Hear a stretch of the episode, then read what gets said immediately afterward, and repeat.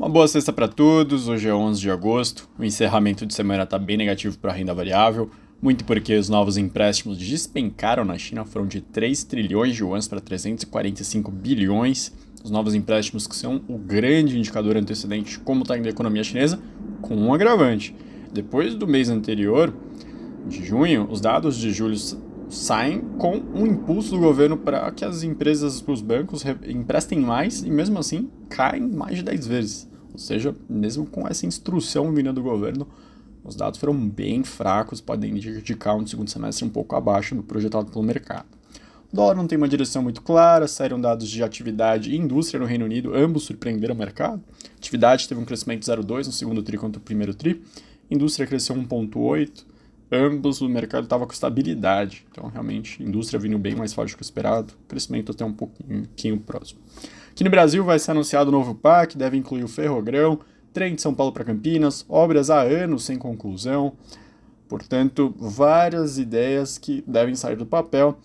Paraná vai ter três obras que entram na carteira do PAC: Nova Ferroeste, última etapa da BR-487, que liga Mato Grosso do Sul e Paraná, e também uma novidade deve ser a aquisição de itens para as Forças Armadas. Outra novidade vinda do governo é um estudo para aplicar entre 17% e 20% sobre as compras no exterior até 50 dólares. Lembrando que isso ia acontecer no começo do ano, foi uma intervenção direta curiosa da primeira-dama, a Janja, que pediu para que não fosse colocado até 50 dólares, mas a reação do comércio varejista no Brasil esse ano está muito forte reclamando dessa isenção, dizendo que vai acabar com a indústria local, que está sendo uma forma bem surreal de competir com essas importações, portanto, o governo deve fazer isso de forma escalonada até dezembro. Outra novidade é do Conab, que mostrou uma alta na produção de grãos de, de 17%, chegando a 320 milhões de toneladas. A gente tem visto, inclusive, dificuldade de estocar essa produção diante dessa surpresa positiva. As condições climáticas foram muito boas esse ano para o Brasil. Passando agora para uma parte mais envolvendo política, mas indo para a parte empresarial, as montadoras querem os fins dos subsídios para estelantes. Dona das marcas Fiat, Peugeot, Citroën e Jeep tem subsídios desde os anos 90, 5 bilhões de ano por, em créditos e impostos, benefício que faz com que os modelos fiquem até 20% mais baratos. Foi vetado na Câmara a renovação desse subsídio por apenas um voto, mas existe o apoio do presidente Lula durante a votação do Senado. As fábricas são instaladas no Nordeste e Centro-Oeste, as outras montadoras estão se juntando para tentar barrar a renovação. Na parte empresarial, a gente teve várias empresas reportando, então eu vou passar um pouco por cima das principais, começando pela Equatorial, que está na nossa carteira recomendada já há algum tempo. A gente gosta bastante, entende que é a empresa com maior potencial no setor, de forma mais estável, então relação risco-retorno que a gente gosta. Teve uma alta de 49% no lucro, 227 milhões nesse segundo tri. A receita cresceu 41% para 9 bi. EBITDA em 2.2 bi.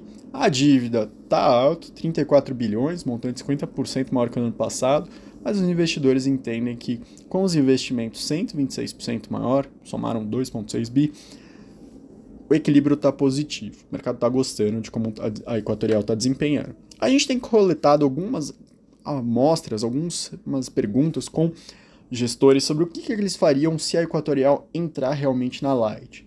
Tá bem dividido, viu? Parece que não vai ser uma unanimidade se isso acontecer, então fique atento, porque pode ser que a empresa seja um pouco mais mexida a ação dela caso entre de fato na Light. Indo para a Zetec, uma queda de 9% no lucro, foi para 75 milhões, a retração muito por conta de aumento de custos com projetos passados, que a Zetec detalha no seu release, que estão é, representando cada vez um percentual menor. Muita coisa de 2020 está ficando para trás em termos de percentual. Muito distrato envolvendo o residencial de luxo Parque da Cidade, 27 milhões em distratos. Eles já falam que estavam conseguindo vender outras partes. Margem bruta caiu 2,3% para 32%. Enfim, é uma empresa que está na nossa carteira recomendada, a gente gosta, acho que nada que impacte assim a, o cenário para a Ezetec. Outra empresa que reportou que esteve na nossa carteira durante um bom tempo, mas a gente retirou alguns meses atrás, foi a Pets.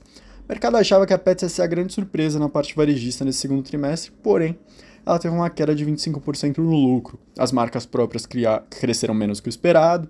Ela conseguiu abrir várias unidades fora de São Paulo mas de qualquer forma, o lucro foi para 24 milhões, 25 menos do ano passado, e EBITDA ajustado em 69 milhões de reais. Ainda é um, case que a gente gosta para o longo prazo, mas que está realmente passando por um processo mais difícil do que a gente imaginava nesse curto prazo, tá? E uma empresa que a gente já tem recomendado há um ano, mais de um ano, é a Plano e Plano, e mais uma vez uma surpresa positiva, vindo cerca de 15% acima das estimativas do mercado, tá? As vendas líquidas ficaram em 579 milhões, 52% acima do ano passado, receita líquida 486 milhões, os lançamentos em VGV 589 milhões, 64% acima do ano passado. A margem ajustada, margem bruta ajustada 38%, 9.6 acima do ano passado. O mercado gosta muito quando acontece isso. Nas empresas de construção, na parte da margem. O ROI em 46%, 7,4% acima do ano passado. Lucro líquido em 69%, 256% acima do ano passado. E uma geração de caixa de 34 milhões.